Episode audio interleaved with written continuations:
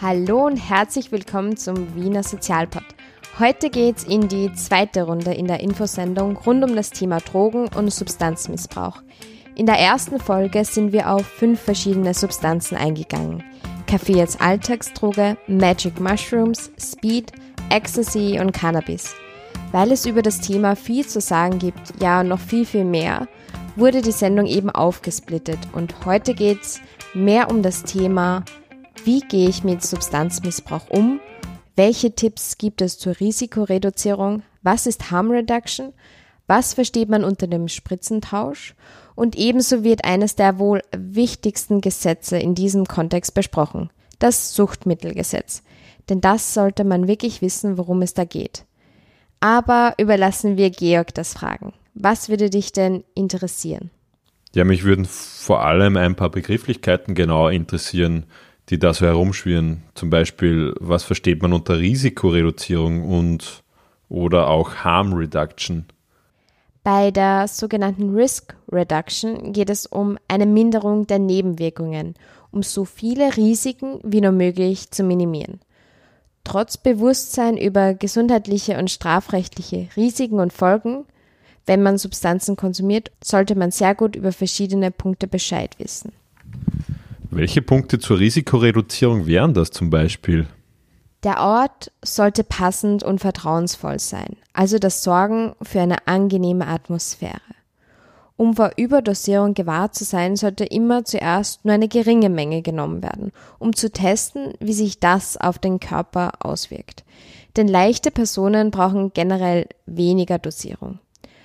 Auf sicheres und hygienisches Material ist zu achten und das ist enorm wichtig.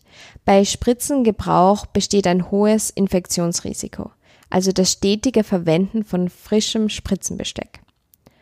Auch immer darauf zu achten, genug zu trinken, vor allem wenn psychoaktive Substanzen konsumiert werden, wo die Körpertemperatur ansteigt und man zum Beispiel viel tanzt, um den Kreislauf zu schützen. Ebenso immer wieder alkoholfreie Sachen dazwischen trinken. Ein weiterer Rat in der Risikoreduzierung ist außerdem stets ein Kondom mitzutragen, denn viele psychoaktive Substanzen verstärken Empfindungen und lösen generell Hemmungen. Weitere Tipps der Risikoreduzierung findet man auf der Checkit Homepage. Du hast schon von einem frischen Spritzenbesteck gesprochen. Was versteht man denn genau unter einem Spritzentausch? Genau. Dieser Spritzentausch dient zur Risikoreduzierung, zur Harm Reduction, also Schadensbegrenzung. Wenn weiterhin konsumiert wird, weil eventuell eine schon hohe Abhängigkeit besteht, ist es besser, man stellt sicher, dass die betroffenen Personen ein hygienisches Spritzenbesteck benutzen, um sich so vor HIV, AIDS oder Hepatitis B, Hepatitis C zu schützen. Einige Organisationen, die in dem Bereich tätig sind, bieten gratis Spritzentausch an. Und das darf nicht falsch verstanden werden, dass die Organisationen die Abhängigkeit unterstützen wollen, sondern so mit den Klienten, Klientinnen besser in Kontakt kommen, Vertrauen aufgebaut werden kann und dass, wie schon erwähnt, die Risiken minimiert werden. Eine Organisation in Wien, die zum Beispiel Spritzentausch anbietet, ist der Jedmeier am Gumpendorfer Gürtel oder auch Change im 9. Bezirk.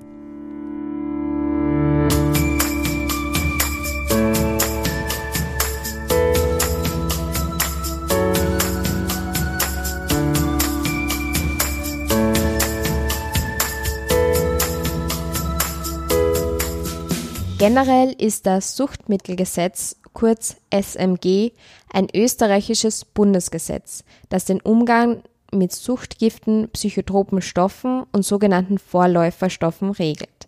Das SMG wird in sechs Hauptpunkte unterteilt. Die ersten vier Paragraphen beschäftigen sich mit dem Anwendungsbereich und mit genaueren Begriffsbestimmungen. Dann mit den direkten Suchtmitteln, im dritten Punkt geht es um den Verkehr von Vorläuferstoffen. Weiters geht es um die Überwachung des Verkehrs. Im fünften Punkt dreht es sich um strafrechtliche Bestimmungen und Vorschriften. und in dem letzten Paragraph um die Schlussbestimmungen und das tatsächliche Inkrafttreten. Alles klar.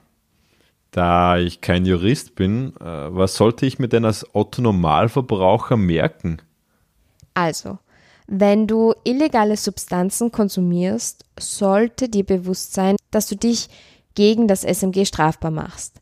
Verboten ist erstens der Erwerb, also kaufen, tauschen und geschenkt bekommen, dann das Besitzen, die Beförderung, das Anbieten, der Anbau, die Erzeugung und Herstellung. Wenn du gegen diese Dinge verstößt, wirst du mit dem SMG konfrontiert. Es gibt dann noch einige bekannte SMG-Paragraphen, wie zum Beispiel der Paragraph 39, der sich um gesundheitsbezogene Maßnahmen bei Suchtmittelmissbrauch dreht, also Therapie statt Strafe und weitere spezifische wichtige Paragraphen. Aber das würde den Rahmen der Infosendung sprengen.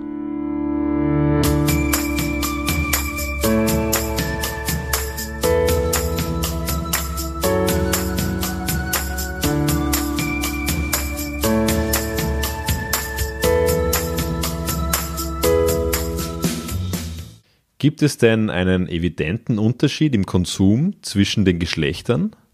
Im Durchschnitt haben Frauen ein geringeres Körpergewicht und auch einen anderen Stoffwechsel. Deshalb ist die Dosis bei Frauen generell geringer bei der gleichen Wirkung. Auch bekannt wurde, dass zum Beispiel minimale Unterschiede im Gehirn ersichtlich sind. Für Frauen scheint ein Ecstasy-Missbrauch langfristig schädlicher zu sein wie bei Männern. Bei weiblichen Konsumentinnen kann es bei Ecstasy auch zu Menstruationsbeschwerden kommen, wie stärkere Krämpfe, schlechtere Stimmung und allgemein intensivierende, verschlimmernde Symptome während der Menstruation. Wie sieht da die Verbindung mit dem Thema Schwangerschaft aus? Bezüglich Schwangerschaft und Drogenkonsum lässt sich ebenso eine ganz eigene Infosendung gestalten. Dennoch ist festzuhalten, dass es zu Veränderungen im Stoffwechsel und im Biorhythmus kommen kann, ebenso ein Ausbleiben der Menstruation und damit auch die Chance, schwanger zu werden. In dem Falle einer Schwangerschaft einer regelmäßig konsumierenden Frau sollte, sobald bekannt, der Konsum von psychoaktiven Stoffen gestoppt werden. Eine Unterstützung durch spezifische Beratungsstellen ist hier sehr, sehr anzuraten denn bei weiterem Konsum kann es zu schweren Entwicklungs- und Verhaltensstörungen, einer Frühgeburt und bei andauerndem Alkoholkonsum zu dem sogenannten fetalen Alkoholsyndrom, kurz FAS, kommen. Den Tabak- und Cannabiskonsum sollten sich schwangere Frauen ebenso abgewöhnen, zumindest soweit die Menge einschränken wie nur möglich. Beispielsweise die Organisation Contact aus dem dritten Bezirk hat hier ein entsprechendes Angebot Mobies für Mothers and Babies, die genau für solch eine Begleitung unterstützend zur Seite stehen. Das werde ich auch in den Podcast Show Notes verlinken.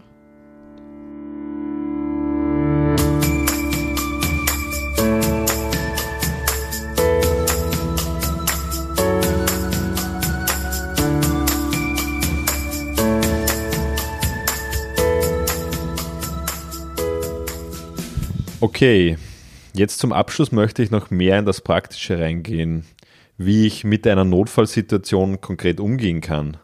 Bin ich immer verpflichtet, Hilfe zu leisten? Wenn es sich um einen lebensbedrohlichen Zustand handelt, bist du dazu verpflichtet, Hilfe zu leisten. Wenn keine professionellen Helfer, Helferinnen vor Ort sind, soll die Rettung gerufen werden. Wer Hilfe verweigert, macht sich strafbar. Was kann ich dann also in der Zwischenzeit tun, bis die Rettung kommt? Die Person nicht alleine lassen und wenn möglich an einen ruhigen, geschützten Ort bringen, am besten an die frische Luft. Bei Kreislaufproblemen hinlegen, Beine hochhalten, etwas zu trinken geben. Bei nicht reagieren, sofort die Rettung rufen und den Zustand beschreiben. Andere PassantInnen eventuell hinzuholen und mit Herzdruckmassagen beginnen. Auch bei Angst, Panikattacken und bei Bad Trips Personen nicht allein lassen, für einen ruhigen Ort sorgen und eventuell professionelle Helfer, Helferinnen hinzuziehen. Hm, eine Auffrischung des Erste-Hilfe-Kurs ist da definitiv wieder angesagt. Danke für die Informationen.